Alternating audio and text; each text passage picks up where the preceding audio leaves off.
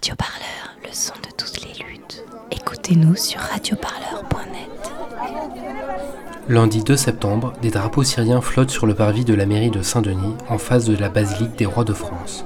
Une cinquantaine de personnes sont rassemblées en soutien des familles syriennes, renvoyées à la rue depuis plusieurs jours. Moi, je m'appelle Amel, je suis habitante de Saint-Denis, je suis aussi au syndicat sud de, de la mairie de Saint-Denis. Et euh, on a appris l'expulsion. En fait, c'est un copain qui est enseignant et avec qui on lutte contre la loi Blanquer euh, pour le droit à l'éducation à Saint-Denis, qui déposait en fait son enfant à la crèche qui se trouve rue Raspail et qui a été témoin de l'expulsion euh, à 10h du matin. Donc ça, ça s'est passé le jeudi 29 août. La préfecture a exécuté l'expulsion et, maintenant on mure l'immeuble. Voilà. Okay. من وين قديش صار لك هون آه، بس هيك جملتين ثلاثه كتعريف ليحطها أوكي. باول الحديث ايه ما في مشكلة أنا اسمي عبد الكريم باكر Il s'appelle Abdel Karim. آه، جيت أنا صار لي سنة هون Il est, il est en France depuis un an. آه، كيف شو بده كمان؟ آه، ب- انت من وين بسوريا؟ من حمص Il vient de, de Homs, de la Syrie. Bah, le, le 29, ils sont Juma. venus à 8h de mat. Juma. Ils sont venus pour l'évacuation. Bah, كنتوا عارفين قبل انه راح لا لا يجوا؟ لا لا لا Ils ne savaient pas avant. فجأة C'était euh, اجوا شي 20 سيارة environ 20 voitures.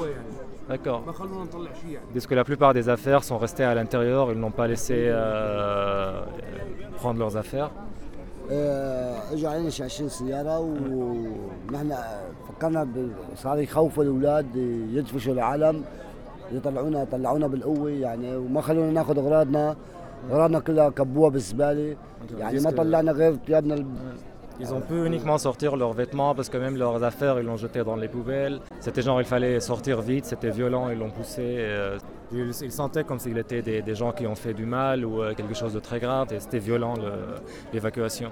آه، شو بده كمان بعد؟ وبعدين شو صار آه، بعدين طلعوكم من ال- من البناية البنايه كلها كلها وطلعتوا بالسيارات معهم وحط لا لا ما طلعنا بالسيارة بس قعدنا بالحديقة كحشونا ils l'ont sorti euh, de là-bas c'est tout ils l'ont poussé et après ils sont allés au, euh, au jardin à côté ماسكين البخاخات بايديهم البخ هذا البخ اللي بخوا فيها ah, ils avaient des sprays le- le- سبراي ماسكين بس ما بخوا بس ماسكينها بايديهم D'accord, ils ne l'ont pas utilisé, mais c'était un peu une menace.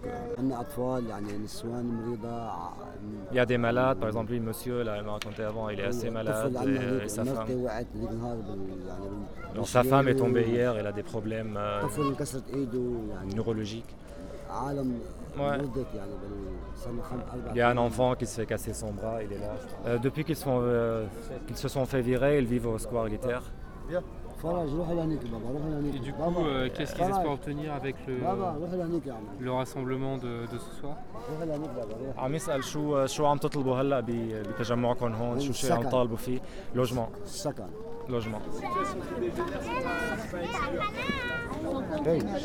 En très peu de temps, on a pu prévenir plusieurs centaines de personnes sur Saint-Denis avec les réseaux militants qu'une expulsion était en cours et qu'il fallait organiser la solidarité euh, parce que les familles se retrouvaient à la rue. Toutes leurs affaires ont été mises à la benne, euh, les poupées, euh, les, matelas, tous les objets, tout l'immeuble a été muré.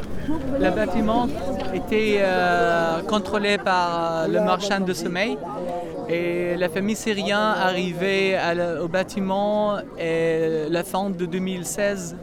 Je m'appelle Yahya Al-Abdullah, je suis euh, doctorant à l'OHSS. Euh, J'ai fait ma étude d'anthropologie sur l'intégration urbaine pour la community syrienne qui euh, habite à Saint-Denis.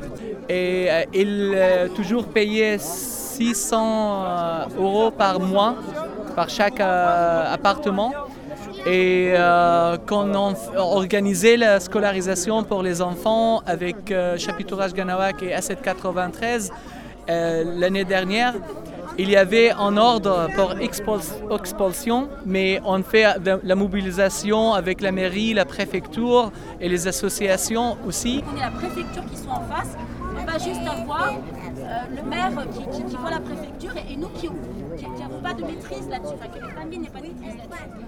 Euh, il va falloir les relancer là-dessus. Ils disent qu'ils n'ont rien reçu, ce n'est pas vrai. Béatrice Gère, euh, conseillère municipale de la majorité, euh, déléguée insertion et emploi de proximité.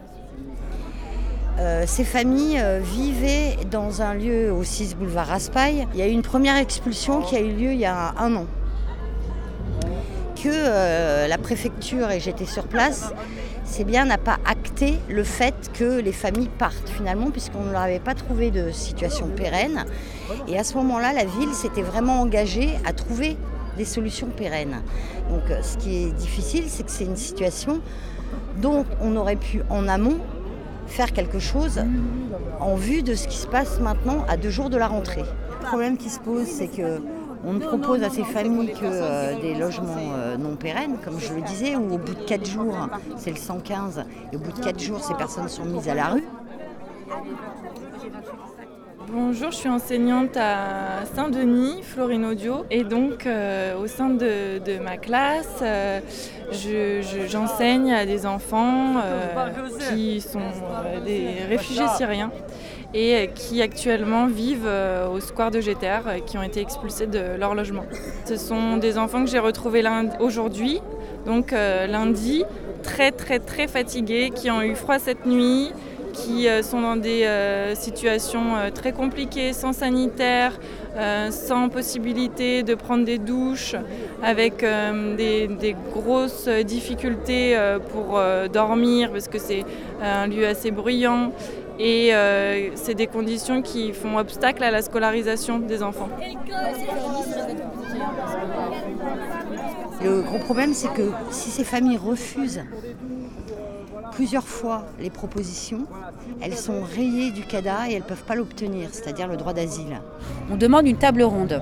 Une table ronde avec la préfecture, c'est-à-dire l'État, la mairie de Saint-Denis, avec Emmaüs, parce que c'est quand même la sous-traitance d'Emmaüs qui a demandé l'expulsion du logement, avec les familles, parce que c'est elles, c'est leur destin et c'est elles qui doivent être euh, au cœur de, ce processus de, relogement et de régularisation des sans-papiers.